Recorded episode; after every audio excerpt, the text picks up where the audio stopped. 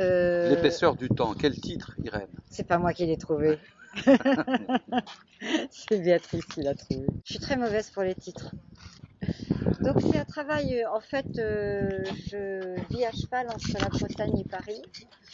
Euh, de moins en moins à cheval, en fait, particulièrement cette année de confinement où j'ai dû être à 90% en Bretagne. Et quand je suis arrivée, euh, c'était quelques jours avant le confinement, euh, le- le- les premiers temps du confinement, j'étais incapable de rien faire, ni de sortir faire des photos.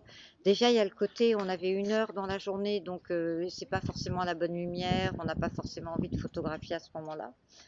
Et puis, j'arrivais pas à lire. Enfin, c'était, je crois, comme pour beaucoup de gens, c'était une période un peu suspendue, euh, à pas trop savoir euh, comment se positionner. Et puis, au bout de, je sais pas, de trois semaines, 15 jours, trois semaines, un matin, je me réveille et il y avait une brume de mer qui avait recouvert tout le village. Et là, d'un seul coup, je me suis dit, mais c'est exactement ça, l'ambiance que j'ai envie de photographier. C'est exactement comme ça que je me sens, dans le brouillard. Et du coup, euh, je suis sortie et j'ai eu de la chance parce qu'il y a eu 2-3 jours de brouillard. Donc, j'ai pu sortir, euh, j'ai pris mon heure de balade euh, à ce moment-là. Et donc, j'ai commencé à faire ces photos. Et puis, du coup, j'ai continué l'été parce que je trouvais que l'été, il y avait une ambiance très bizarre. On n'était plus confinés, mais on était encore dans une ambiance. euh, bah, les gens portaient des masques, faisaient attention, enfin tout ce qu'on connaît depuis un an. Et du coup, j'ai eu envie de garder cette ambiance-là pour l'été et de photographier le confinement euh, du printemps à la fin de l'été de cette façon-là. Et pour le traitement des images, euh, ce sont des photos qui sont tirées en noir et blanc sur lesquelles après je travaille à la peinture à l'huile. Alors en fait je les ai peintes euh, à la fin de l'été, c'est-à-dire rarement je peins les photos tout de suite après les avoir faites parce que j'ai besoin de me dégager des couleurs que j'ai vues au moment où je les ai faites pour mettre mes propres couleurs dessus. Donc je les laisse reposer un moment. Et comment se fait l'imposition de la couleur? Pour chaque série, il y a un moment donné où je définis une palette de couleurs. Je me dis, je vais travailler avec cette palette de couleurs. Généralement, il y a deux couleurs de base, deux, trois couleurs de base auxquelles je rajoute soit du orange, soit du jaune, soit du rouge, une couleur un peu vive. Et, après, donc généralement, je la peins dans la foulée. C'est-à-dire que je ne peux pas commencer une série et reprendre les mêmes tonalités six mois après. Donc euh, voilà, je fais faire tous les tirages et là après je passe mon temps sur la peinture. Et la position des couleurs dans, le plan photographique, là, comme on le voit sur les bateaux, est-ce que c'est une rémanence de la lumière, possiblement ou... Donc est-ce que c'est vraiment un travail de pictural à 100%, c'est-à-dire comment éclairer avec euh, la couleur euh, et, faire, lumière Et ben, ben en fait ça c'est vraiment, euh, c'est vraiment au fur et à mesure que je travaille sur l'image où je peux parfois effacer, remettre de la couleur jusqu'à ce que finalement j'ai qui me plaît, enfin qui correspond en tout cas à ce que je voulais faire de l'image, puisque je, la transforme l'image quand même. Et, donc je joue après sur des transparences, sur des couches successives de peinture, jusqu'à ce que j'obtienne exactement ce que je veux et j'en déchire pas mal. Il y a des résultats parfois qui me plaisent pas et c'est pas rattrapable.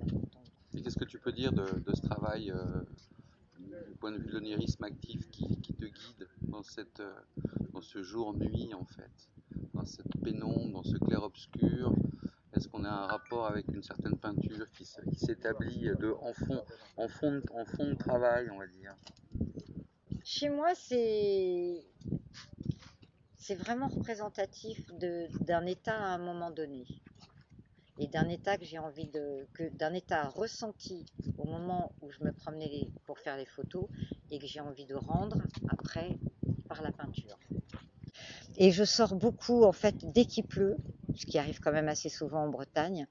Je monte dans la voiture et je pars faire des photos euh, à travers le pare-brise. Alors, chaque fois, c'est des heures pour arriver à trouver exactement le- la coulée d'eau que je veux. Et c'est la photo de la, de la chapelle qui a, je crois, juste derrière. Ouais, ouais, ouais. Et la photo de la maison qui a là-bas aussi.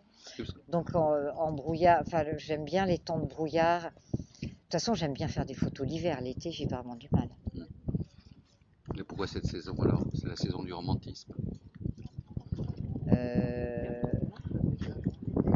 Non, non, ça va. On a... Non, en Bretagne, dans le coin où je suis, on, peut tout à fait. euh, Non, c'est les lumières. c'est vraiment les lumières. J'aime les lumières d'hiver, éventuellement un peu au printemps, mais l'automne, l'automne, ça me déprime un peu plus parce qu'on, j'aime pas l'automne. L'hiver, ouais, mais ce que je voulais dire, moi, c'était qu'éventuellement, il y avait l'évocation d'un romantisme. Dans, dans- ouais. dans- oui, la, Oui, la oui. chapelle, ça fait penser à un château. euh, donc, est-ce que tu es lié d'une certaine manière à, à un certain romantisme Ben, ou, euh, dois, je dois y être liée parce que là, le travail que je fais actuellement euh, au Château Rosa Bonheur, je suis en plein, mais en plein dans le romantisme. Mais, euh, mais je pense quand même qu'il y a fondamentalement surtout quelque chose de l'ordre de la nostalgie. Ça va.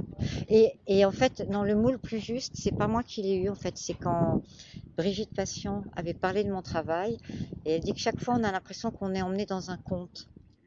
Et en fait, le terme de conte me convient parfaitement bien. C'est celui que je préférais garder de tous. Parce que finalement, je, euh, je me raconte des histoires. Et, et je les mets, euh, je les traduis comme ça.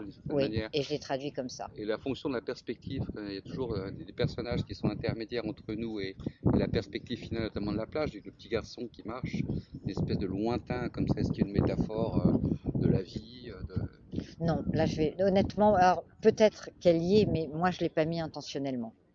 Alors, je sais pas très bien. Ce que je sais, c'est que j'ai commencé il y a très longtemps. C'était euh, en 85. Et en 85, j'avais rapporté des photos de Russie et j'ai eu envie de, de retravailler dessus. Je les ai peintes. Mais le problème est qu'à l'époque, ça a été euh, très très mal euh, perçu. Parce qu'en gros, je me souviens de la première expo que j'ai eue où j'avais entendu quelqu'un dire euh, Oui, en gros, elle est mauvaise photographe et mauvaise peintre. C'est assez rude quand on entend ça. Et je crois qu'en fait, euh, c'est pour ça que je pense souvent que c'est pas du tout qu'une histoire de talent, c'est aussi une histoire du moment où on présente quelque chose. Je pense qu'aujourd'hui, avec le numérique, euh, on revient beaucoup à admirer des procédés anciens que, ou quelque chose de plus artisanal. Et que du coup, bah, dans ce créneau, j'ai pu rentrer. Mais les mêmes photos peintes, je les faisais il y a, il y a 20 ans et, et ça. Comme quoi, euh, l'histoire, elle est très liée aussi à, aux opportunités, à, à d'un seul coup une possibilité de montrer un travail parce que il apparaît original par rapport à d'autres choses alors qu'avant il l'était pas. Enfin bon. Mais de toute façon, avant que la couleur soit vraiment développée, il y a eu tout un phénomène de colorisation, soit par les photographes qui rehaussaient les visages parce qu'on trouvait que c'était triste, le noir et blanc, soit les cartes postales. Les premières cartes postales étaient retouchées.